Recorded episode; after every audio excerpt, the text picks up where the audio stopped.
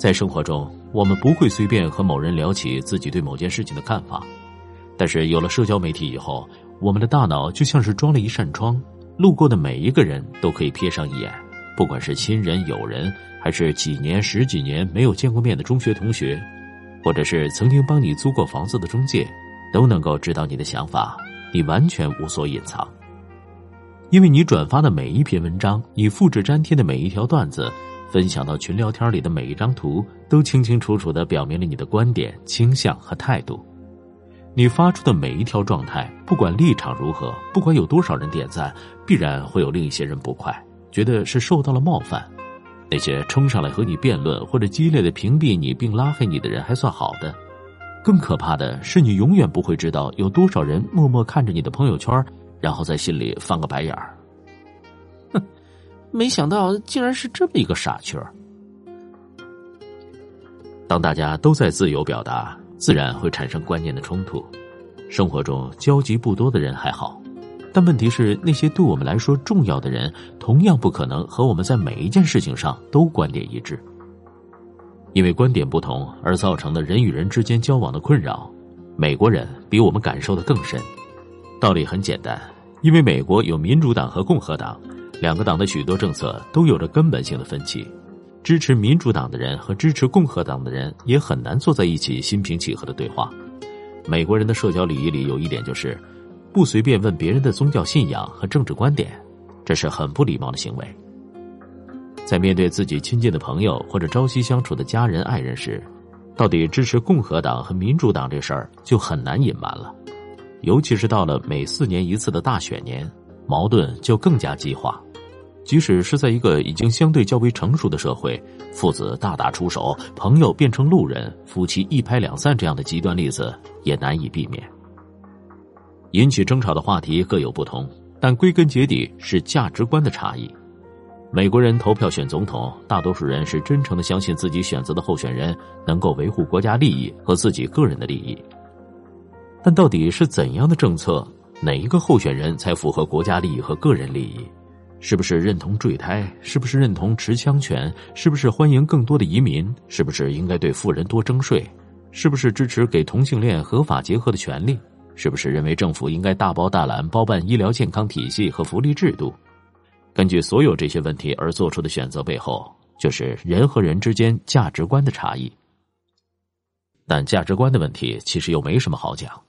因为一个人的价值观根深蒂固，由他的心态、眼界和思考能力综合决定。就像我看到过的一句话：无论挣了多少钱，当了多大官，出了多大名，读了多少书，甚至去了多少国家，在国外待了多少年，骨子里的东西，包括狭隘无知的境界，都是难以改变的。所以，放弃和别人争辩吧，接受吧，你永远没有办法改变另一个人的想法。正如你知道他永远不可能改变你的想法一样，尤其是在社交网络上，所有的争辩都是浪费彼此的时间。大多数人缺乏足够的勇气和智慧来真诚审视自己固守了多年的信仰，因为那是他所有一切的根基。一旦发生动摇，就意味着他整个人生都要推倒重来。为了逃避这一切，他愿意相信扭曲的事实，构建一个个逻辑陷阱。用尽一切手段来维护他们内心深处的堡垒，最好的做法就是闭口不谈。每个人都有自由表达的权利，这是一件光明正大的事儿。人生本来就已经很累了，我并不想在自己的朋友圈转个帖子，还要自我审查，还要偷偷摸摸，还要顾及别人是不是会受到伤害。我们能做的就是彼此忽略。我知道你不同意我的观点，但我不会试着说服你。我没有这样的权利，也没有这样的义务，更没有这样的耐心和时间。你也不用试图说服我，没必要。你保留你的看法就好。更好一点的心态是试着去尊重和理解。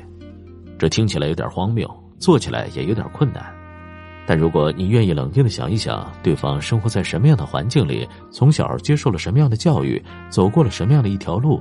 那他有那样的看法、眼界、观点和价值观。就不是那么让人不可思议、难以接受的一件事儿。对于价值观和我们不一样的陌生人，我们可以挥挥手，就此别过；对于亲近的朋友、家人，这样的理解也许是唯一能够不影响彼此关系的做法。当然，最好的状态还是能够找到那些和你有一样价值观的人，因为价值观是一种迷人的东西。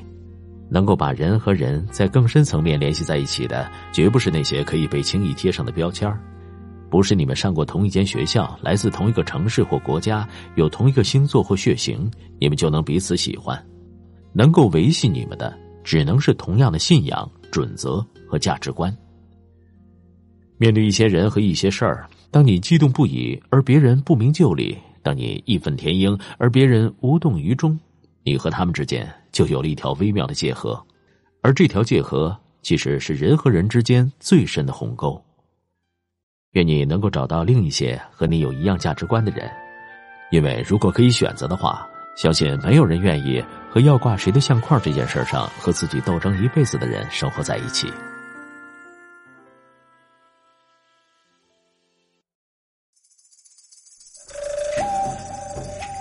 各位亲爱的朋友，欢迎搜索公众号“拿铁磨牙时刻”，